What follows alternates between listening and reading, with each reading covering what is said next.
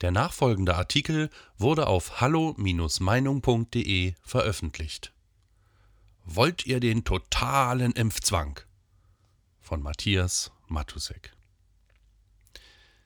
Ein merkwürdiger und doch altvertrauter Reflex bemächtigt sich derzeit der Deutschen. Mit Begeisterung und Gebrüll in die von der Regierung gewünschte Richtung zu stürmen. Dieses herrliche Gerangel da vorne um den Spitzenplatz, was für ein Schauspiel. Besonders wenn die schreibende und kommentierende Zunft sich um die Ehre prügelt, irgendwem irgendwo hinten am schnellsten reinzukriechen. Dass mein einstiger Kurzzeit-Ex-Kollege sowohl im Spiegel wie auch bei Springer Nikolaus Blome, derzeit RTL-Politikchef, ja, man kommt rum.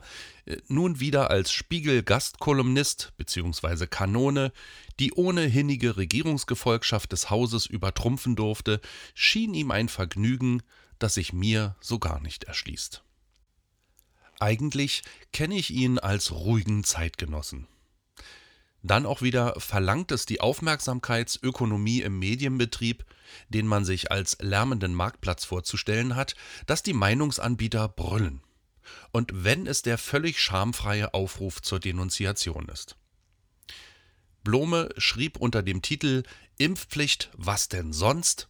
die Sätze ich hingegen möchte an dieser Stelle ausdrücklich um gesellschaftliche Nachteile für all jene ersuchen, die freiwillig auf eine Impfung verzichten.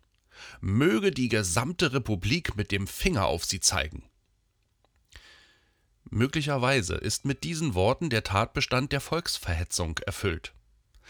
Allerdings leben wir schon seit Monaten, ach was, seit Jahren in einem Klima des Auseinanderdividierens in hell und dunkel, in gut und böse, dass sich selbst dieser Ausfall einfügt in die schon vertrauten Gehässigkeiten und das große Verpfeifen.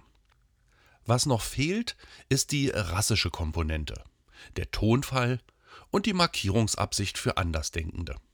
Jedenfalls, sie klingen schon mal sehr vertraut. Da käme natürlich eine Menge Arbeit auf Blome zu, der seine Ungeheuerlichkeit mit seinem preußischen Pflichtgefühl begründet, denn rund 40 Prozent der Landsleute halten nicht viel von der Impferei mit einem im Affentempo genehmigten Stoff, von dem die Nebenwirkungen nicht bekannt sind. Aber so viel immerhin. Die Hersteller empfehlen, dass innerhalb von zwei Monaten keine Schwangerschaft geschehen möge. Unbekannt ist auch bisher, wie lange wohl der Impfschutz wirkt. Ob drei Monate oder fünf oder ein Jahr und wann die Impfung wiederholt werden muss. Überraschend ist auch die Lachsheit der Grünen in dieser Frage, die sonst jeden Eingriff ins Erbgut bei Pflanzen und Tieren verteufeln, aber den ins Menschliche einfach so durchwinken. Noch wird sich der freiwillige Nikolaus Blome allerdings gedulden müssen. Wegen der Verunreinigung einiger früherer Chargen der für die Produktion erforderlichen Ausgangsstoffe kommt es, so BioNTech Pfizer, zu Verzögerungen der Produktion. Die Welt? Pfizer selbst will nicht ins Detail gehen. Mittlerweile ist es bei Impfungen auf der britischen Insel zu zwei schweren Allergiereaktionen gekommen sodass die Regierung eine Warnung an Allergiker ausgegeben hat, diese sollten sich besser nicht impfen lassen. Aber bloß keine Panik. Der Chef des Robert Koch Instituts, Rainer Wieler, hielt es für nötig, darauf hinzuweisen, dass es womöglich, da zunächst die Risikogruppe der Alten geimpft werde, zu einer Steigerung der Mortalität kommen könnte aber bei uns sterben ohnehin jeden Tag rund 2500 Menschen an allem Möglichen. Im Jahr etwa 900.000. Daran haben wir uns gewöhnt. Eben. Hat nicht mit dem gleichen Argument die Querdenkerszene gegen die amtliche Panikmache argumentiert? Aber das nur nebenbei in diesen verworrenen Frontverläufen. Zurück zu unserem Blume. Sein Heldenmut und seine Pflichterfüllung erinnern ein wenig an Gabor Steingarts großartige Geste, als er, frisch gebackener Chef des Handelsblattes, auf dem Höhepunkt der Griechenland-Schuldenkrise für 500.000 Euro griechische Staatsanleihen kaufte. als Statement gegen antigriechische, auch antieuropäische Töne. Er hat sie dann eher kleinlaut verkauft. Irgendwann, recht schnell. An den Preis konnte er sich laut SZ nicht mehr erinnern. Jetzt allerdings, so ließ er jetzt in seinem Morning Briefing verlauten, will auch er sich so schnell wie möglich impfen lassen. Allerdings werden derzeit weder Blome noch Steingart als Vorprescher gebraucht.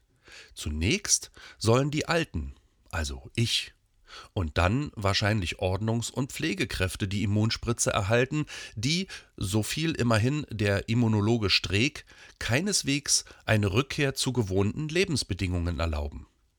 Wir werden uns an das Virus gewöhnen müssen. Also, ich erkläre hiermit, ich trete meinen Impfslot an Blome oder Steingart ab und warte erstmal. Ohnehin lebe ich im Corona-leichtesten Bezirk der ganzen Republik und nicht in der Berliner oder gar bayerischen Corona-Hölle. Geradezu ergreifend emotional hat heute im Parlament die im Ausland als Mama benannte Kanzlerin die Gefahren dieser Pandemie beschworen. Allerdings stagniert die Intensivbettenbelegung seit vier Wochen bei rund 21.000. Also hatte die Ausrufung des gegenwärtigen Lockdowns offenbar überhaupt keinen Effekt. Vielleicht ergreifen wir die falschen Maßnahmen? Nur mal so? Ach was. Ab jetzt gilt, wollt ihr den totalen Impfzwang? Ja! Weitere Beiträge finden Sie auf hallo-meinung.de.